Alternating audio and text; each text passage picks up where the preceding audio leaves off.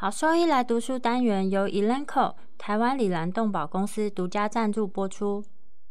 欢迎收听超级好兽医来读书，好读书，读书好，读好书，三日不读书，竞争一定输。眼睛太忙没时间念书，好兽医来读书，用说给你听。我是兽医师林泽宇 Steven，我是兽医师肖慧珍。在这边我们会挑选十二个有趣的文章主题，用说的方式帮大家读书。从六月一号开始，连续三个月，每周日的中午十二点准时更新。兽医师来读书喽！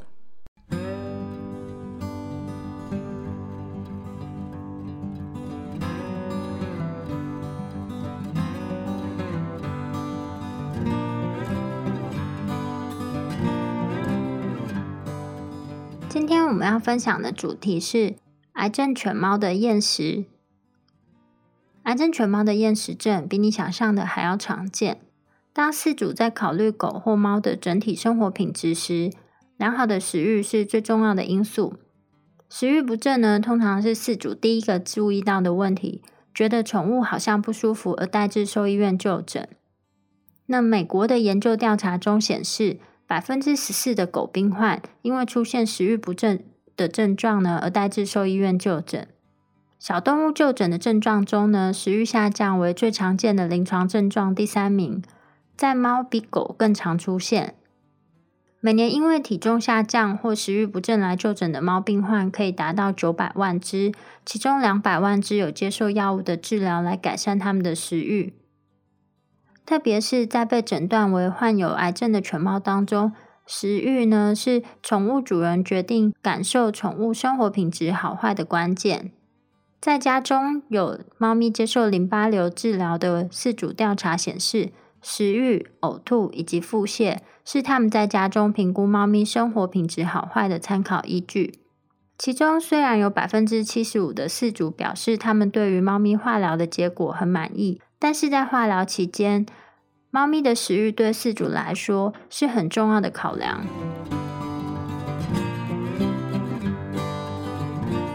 从定义上来看，食欲下降呢，它是一种非特异性的临床症状，有严重程度的区分潜在病因以及急性慢性。食欲不振 （inappetence） 在本篇中呢，用来概括食欲下降的情况。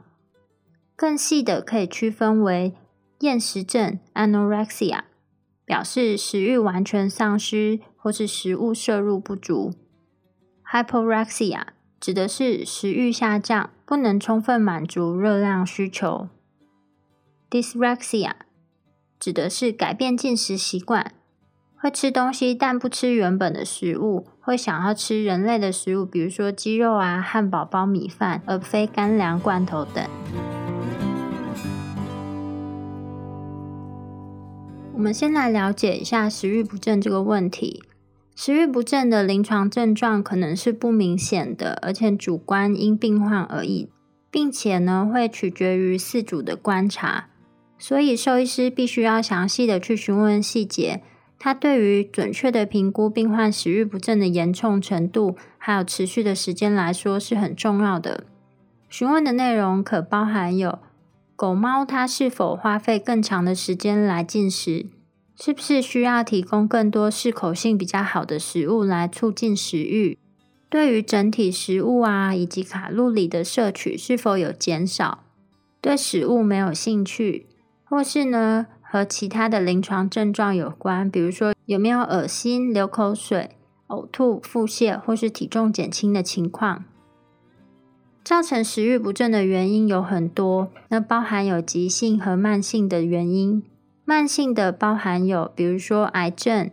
胃肠道部分的话是炎症性肠病、心衰竭、慢性肾病、胰脏炎，或是继发于其他的药物或治疗、安宁治疗等。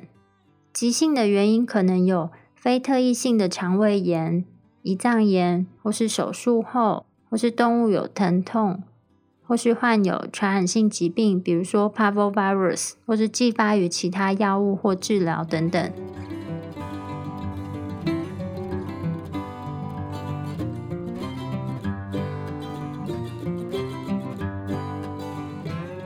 癌症动物的食欲不振，通常是许多因素所造成的。那包含的潜在影响因素有，比如说是肿瘤或是疾病过程本身，因肿瘤造成的吞咽困难、疼痛或是腹水，全身性的炎症细胞因子增加，癌症治疗、服用安宁药物的作用。文章中也列表说明常造成食欲不振的化疗药物。那尽管食欲不振是狗猫许多化学治疗中常见的副作用，但是它确切的发病率我们并不是很确定，因为已发表的数据并不是很多。另一个问题在于，其实评估厌食的方法没有一致性。那目前大家比较熟知的标准为兽医合作肿瘤小组副作用通用术语标准 （VCOG CTCAE） 的厌食症指南。我们会在发出文章的同时，就也提供这个表格。食欲不振呢，它在临床上的影响可能非常巨大。如果说你不积极性的去处理严重或长时间的食欲不振，可能导致体重减轻或是潜在的二病值。二病值是一种代谢症候群，会导致净体重的丧失。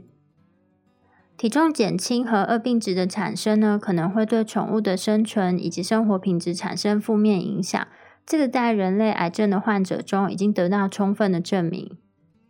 癌症病患体重减轻的原因有很多，其中最关键的就是食欲不振，伴随着分解代谢因素，例如直接的肿瘤代谢、全身性炎症以及胰岛素抗性。这样的现象呢，它会称为癌症相关的厌食二病质症候群，一种代谢性的副肿瘤症候群。这个症候群的特征呢，它是食物的摄取量减少、不自主的体重下降以及身体组成改变，会造成脂肪及肌肉的流失。人类的癌症病患二病值的诊断呢，它为过去六个月内体重减轻超过百分之五。或是体重减轻超过百分之二，但是同时伴随着有四肢骨骼肌的流失，也就是肌肉减少症，或是身体质量指数减低。根据统计，有百分之十五至百分之四十的人类癌症患者呢，其实他有二病值的出现，在严重病例中，二病值的比例更上升至百分之八十。根据估计，二病值是导致百分之二十人类病患死亡的主要原因。那目前呢，兽医方面没有相关的数据，可能是因为二病值的状况其实没有被及早辨识出来，或是动物在发展成二病值之前就已经被进行人道安乐。但尽管如此呢，食欲不振对于患有癌症的犬猫以及饲主的影响来说，可能是很深远的。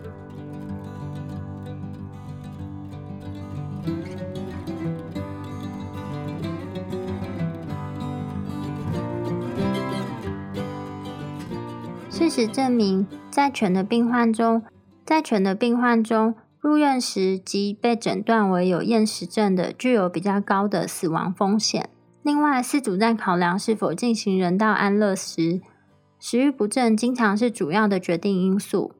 调查发现，食欲不振以及非特异性的下降是饲主考虑将狗或猫进行人道安乐的两种最常见的临床症状。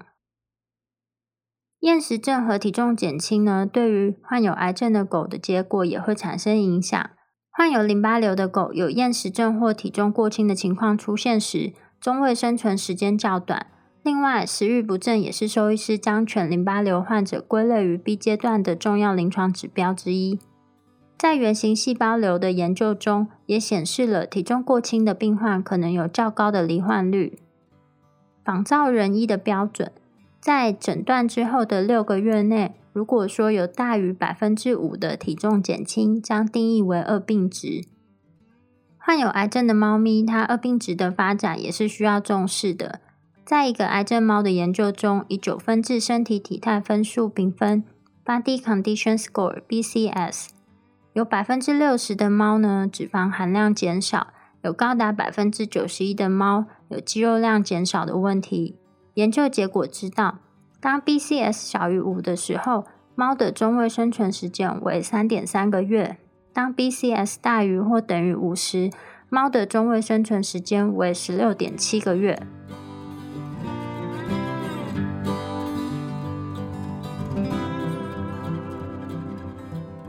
在评估是否有二病值情况的时候，不能只看体重减轻以及 BCS 的变化，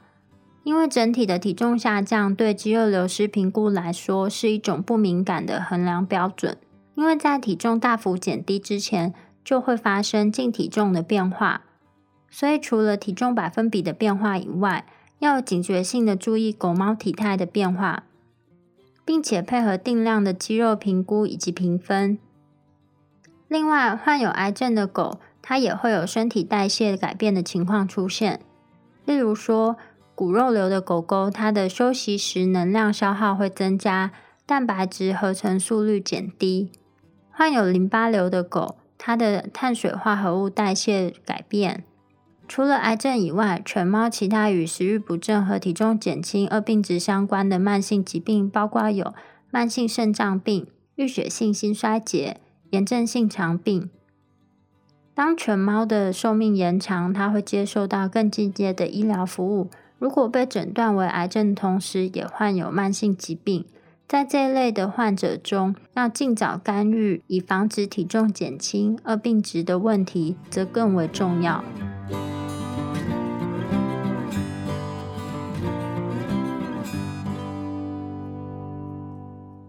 临床上，我们要怎么样去管理、控制食欲不振的问题呢？体重减轻二病值对于犬猫的存活会有影响，所以良好的管理可能可以改善宠物的存活时间以及生活品质。在 VCOG CTCAE 的定义中，轻度至中度、一级至二级的副作用呢，可以透过观察或最小限度的临床干预来控制，但厌食症则需要更积极的去处理。三级厌食症的定义是时间持续超过三天，并伴随有明显的体重减轻百分之十左右。从生活品质、肠内营养以及预防二病值的角度来考虑，早期干预，比如说在一二级的范围内是比较必要的。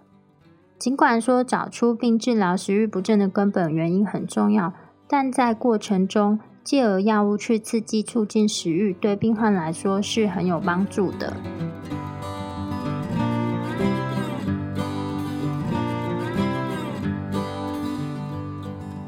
食欲调节的生理机制，启动喂食和食欲控制呢？它是复杂而且多方面的。如果这个机制非常简单明了，那么制药公司呢，它应该早就征服这个问题了。因为在这个领域，它其实拥有数十亿美元的市场。目前，大多数的研究着重在于减少食欲和减少肥胖的方法上。之前呢，曾经有治疗犬肥胖的食欲抑制剂上市，但现在已经停售，因为药物的效果虽然很好，但会减少了饲主与狗狗的喂食互动情况，所以市场上的接受度并不高。食欲的主要调节中心位于下视丘，来自周边的，比如说胃肠道、胰脏、脂肪组织的信号，它会导致两个神经元亚群的活动发生变化。第一个是厌食抑制食欲的神经元，会活化位于下视丘腹内侧的饱食中枢，对于肌肉、脂肪组织、肝脏，它会发出一个吃少一点、代谢多一点的作用信号。会受到循环中受体素 （leptin） 和胰岛素的正面影响。厌食性以及刺激开胃、刺激食欲的神经元之间有交叉交流。第二个则是刺激食欲的神经元，它会活化位于下视丘外侧的饥饿中心，对肌肉、脂肪组织、肝脏，它会发出一个吃多一点、代谢少一点的信号。会受到循环中饥饿素 g r e l i n。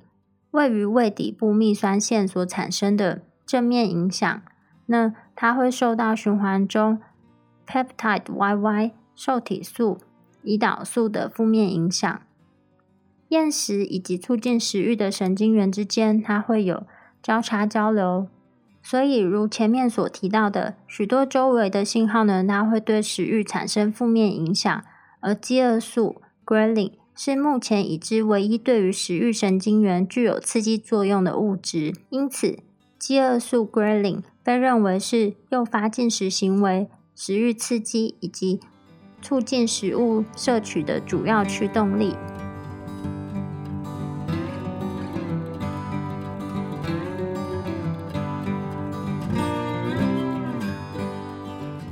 治疗选择，过去已经有许多用来刺激狗猫食欲的药物，常见的选择包括 metazapine、cyproheptadine，还有 corticosteroids 以及止吐药。那这些药物的问题是呢，它们其实都不具有刺激食欲的主要机制。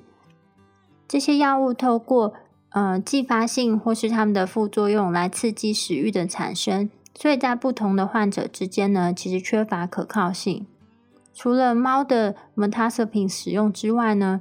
呃，关于药物动力学以及剂量的数据其实非常有限，以及缺乏有关猫狗食欲刺激功效的数据。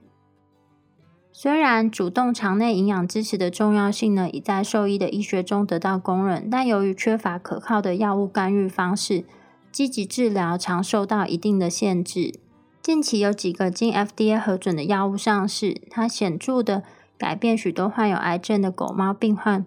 疾病管理的过程。那接下来呢，会分别介绍它们应用于兽医癌症病患上面的效果。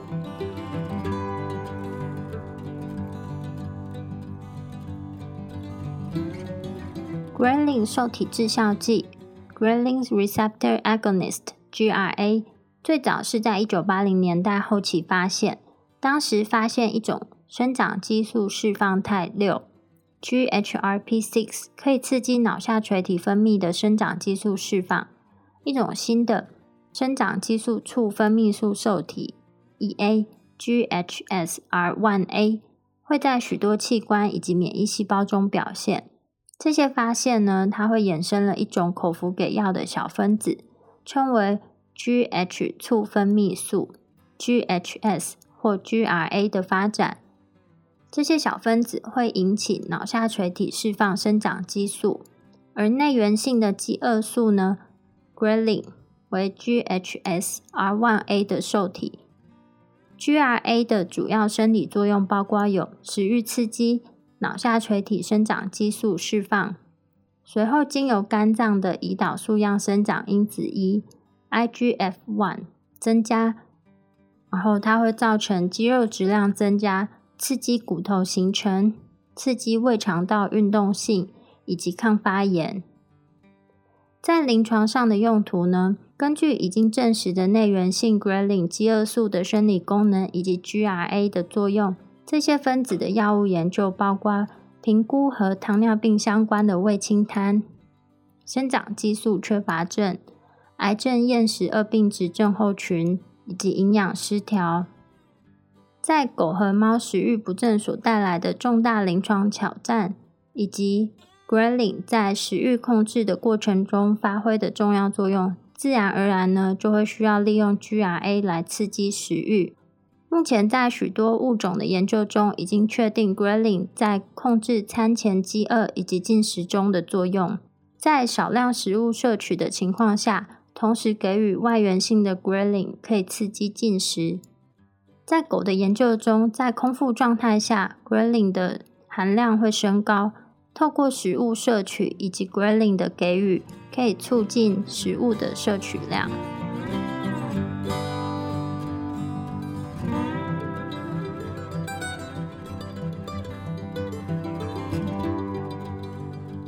Capromorelin 口服容易。它是一种口服的活性小分子 GRA，会模仿 grelin 的作用，导致生长激素分泌和食欲刺激。Capomorelin 口服容易，商品名为 Entice，在二零一七年获得 FDA 批准，可以刺激狗的食欲，每二十四小时口服一次，剂量为每公斤三 milligram。已经证明可以让健康以及食欲下降的狗增加食物的摄取量以及体重增加。另外呢，这个药物的安全性很高，连续十二个月每日给予，耐受性可以高达每日剂量的十七点五倍，耐受性良好。这个药物也不受持续治疗时间、年龄或是体重的限制，可以长期给药。最常见的副作用为腹泻、呕吐、多渴以及流口水。给予 capromorelin 也可以增加体内 IGF-1 的浓度，它可以增加净肌肉的质量。目前呢，其实尚未获得 FDA 核准，可以使用在猫猫为标签外使用。但在进行中的研究指出，它可以增加猫的食物摄取量以及体重。目前，这个公司它在开发一种猫的配方，然后着重在于就是患有慢性肾病的猫咪进行体重管理的研究。尽管呢，它仍然需要进一步的研究，但目前呢，已经充分确定 capromorelin 在兽医的临床中已经有蛮好的用途。这种药物呢，它有很大的潜力，对于正在进行化疗或是癌症。其他慢性疾病相关的食欲不振以及恶病质的临床疾病管理上有非常正面的帮助。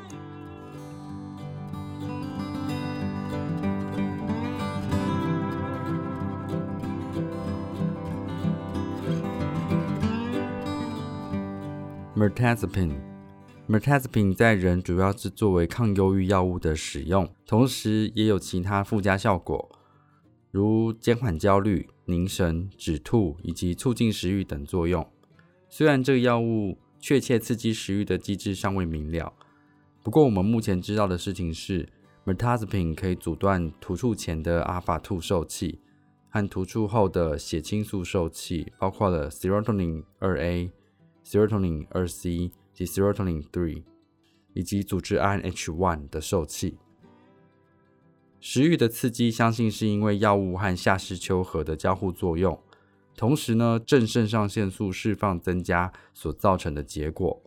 其他研究则指出，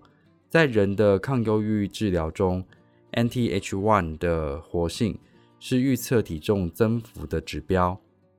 另外，使用 Mirtazapine 的人身上。我们发现体重的增加主要是体脂肪量的增加，而非除脂体重的增加。临床使用建议的部分呢，在健康年轻的猫咪进行 metaspin 治疗的建议剂量是每只猫每二十四小时口服一点八八 milligram。在一个针对慢性肾病猫咪的双盲研究中，同时有安慰剂作为对照组。每只猫每四十八小时口服给予一点八八毫克的 metaspin，连续三周，结果可以发现，实验组的猫咪食欲及活力都有显著优于安慰剂的对照组，而呕吐的情况也明显减少了。另外，metaspin 的治疗的猫咪体重也明显增加，中位数是零点一八公斤。如果呕吐或恶心是造成食欲减退的原因的话，那么降低呕吐感很自然的就可以帮助恢复食欲。而 m e t a z a p i n 针对 Serotonin 3的拮抗就能够帮助降低呕吐及恶心。m e t a z a p i n 对于慢性肾病猫咪的止吐作用，有时候被使用在化疗的人类病患，用来对抗化疗造成的恶心和呕吐。根据临床上的经验 m e t a z p i n 对于狗狗的食欲促进效果并不可靠，或者是无法预测。在一个小型的药物动力学研究中，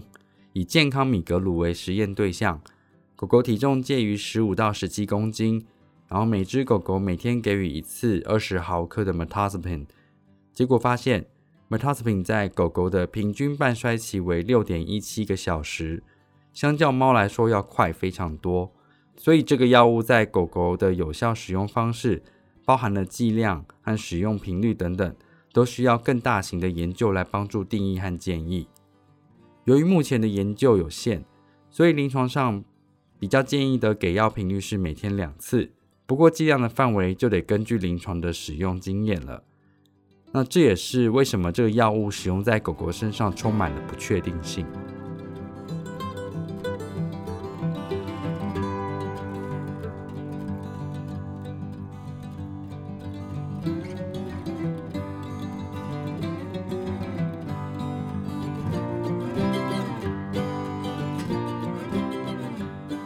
Metazepam 精皮软膏。Metazepam 精皮软膏是用来控制猫咪体重减轻问题的一个给药途径。如 Merites 这个产品，建议是将软膏涂抹于耳壳的内侧，每只猫咪每天一次，约两毫克，大概是一点五寸的长度，换算起来大约是三点八一公分的软膏长度，连续使用十四天。研究中，将一百七十七只有体重减轻问题的猫咪分成两组，一组八十三只猫咪进行 Merites 的治疗。另外九十四只猫咪则作为对照组，连续治疗十四天。结果发现，治疗组平均增加的体重是百分之三点九三，而对照组是百分之零点四一，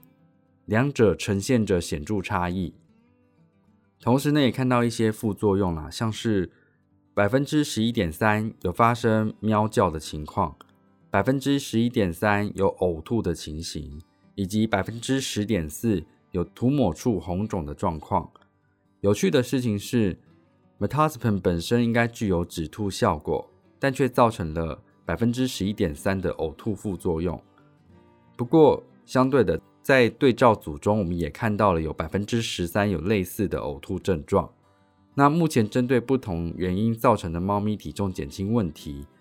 ，Merites 的使用仍然需要更多的临床研究。来定义临床使用的用法。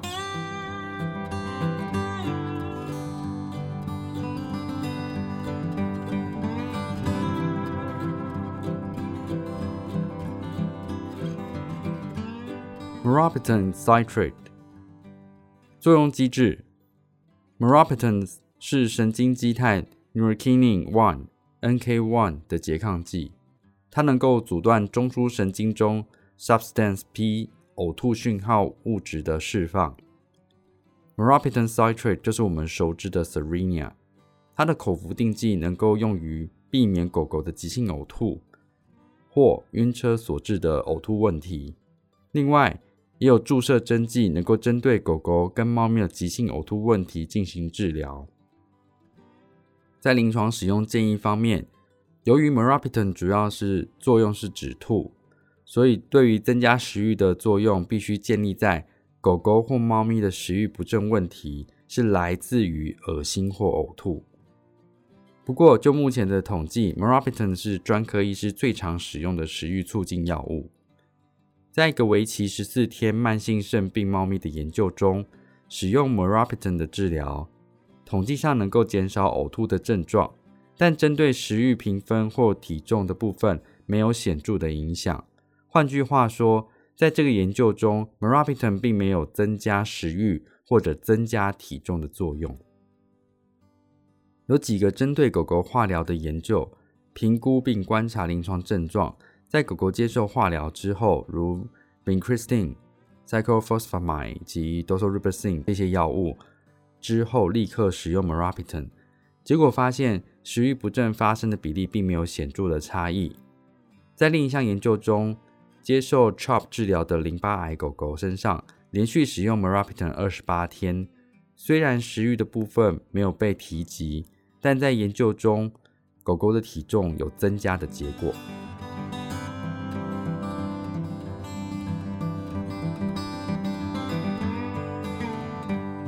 Cannabis diol oil（CBD oil） 大麻二酚油，作用机制。大麻的作用是经由两种接受器的其中一种，或非经由接受器的作用。那第一型大麻素接受器表现在神经元及消化道上，诱发这些细胞去释放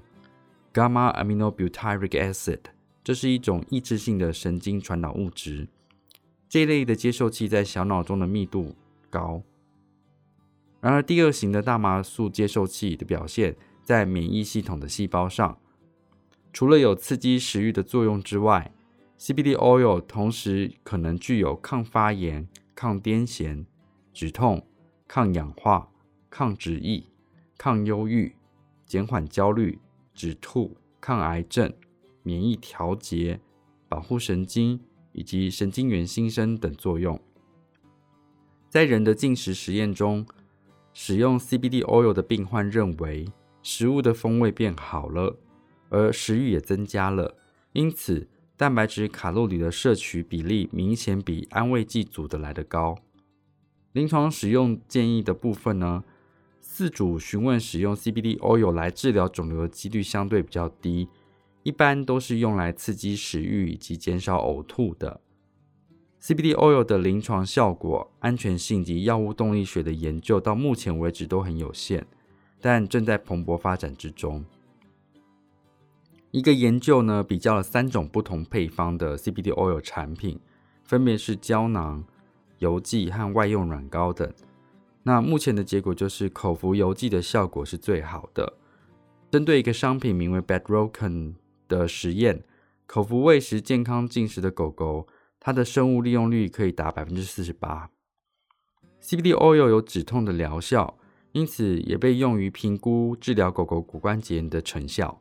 在一个研究中，治疗组以每公斤两毫克的剂量口服给予 CBD oil。每十二小时给予一次。那研究结果发现，治疗组狗狗的疼痛程度明显比起安慰剂组的狗狗要降低许多。同时，治疗组狗狗的活动力也增加。在兽医的客观评估中，治疗组狗狗的疼痛指数也有显著的下降。目前市面上有许多宣称含有 CBD 的产品，但品质参差不齐。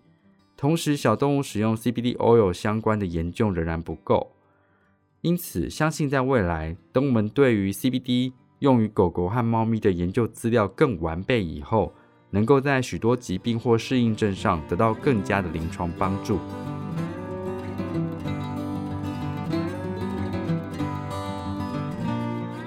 饮食及喂食管，在治疗肿瘤的时候。最常被饲主问到的其中一个问题就是：我是否应该帮我的宠物更换日常饮食呢？接下来的问题就是：什么样的饮食对于患有肿瘤的宠物是最好的呢？其实这个问题在狗狗、猫咪或者人都没有定论，因为饮食牵涉太多太多的营养素或者营养因子。那也有太多太多的资讯，主人是可以由网络去获取，而导致主人无法判断究竟谁说的才是对的。因此，在现阶段必须要强调的东西会是整体热量的摄取是否足够，然后就是其余的必需营养素是否有缺乏的问题等等。不论是处方饲料或是自制鲜食，都必须特别注意。当食欲促进剂无法发挥功效，或病患必须快速矫正营养状况的时候，胃食管的放置就变得非常重要了。当然，同时也必须了解胃食管介入的时机，以及对于恶病质的饮食有什么要特别注意的。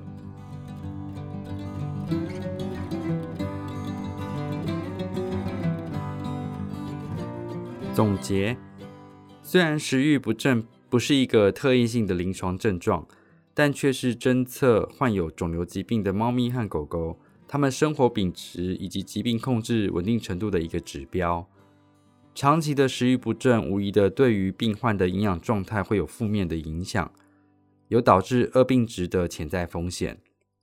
必须要了解到的是，早期辨识并介入狗狗跟猫咪的食欲不振问题是非常非常重要的。熟悉并了解近期许多不同的食欲促进剂，包括它们的作用机制、安全性。效果和临床使用时机等，才能够达到最佳的治疗成效。其实，针对狗狗和猫咪的癌症病患而言，最终的目的呢，应该是尽量要提高或维持病患的生活品质，改善愈后，尽量缩短病患的住院时间，并帮助主人和动物之间更快乐、更和谐。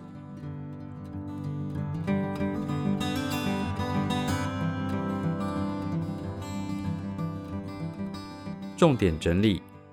第一点，食欲不振的临床表现是常见的，同时也是侦测患有肿瘤疾病的猫咪和狗狗它们生活品质以及疾病控制稳定程度的一个指标。第二点，长期的食欲不振无疑的对于病患的营养状态会有负面的影响，有导致恶病值的潜在风险，对于整体愈后有决定性的影响。第三点，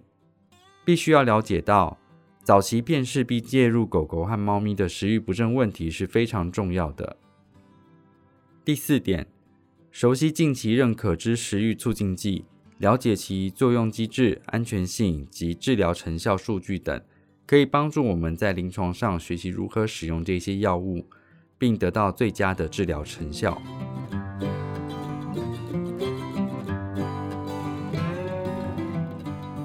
如果说对我们分享的内容有兴趣或是有疑问的话，都可以上我们的网站，我们的网址是 triple w 打 wonder vet 打 com 打 t w，或是 Google 搜寻、FB 搜寻 Wonder Vet 超级好兽医，都可以找到我们哦。那我们的 Podcast 呢，就是在 Spotify 和 Apple Podcast 上面都有我们的节目，可以记得上去订阅及分享。那今天节目就到这边喽，拜拜拜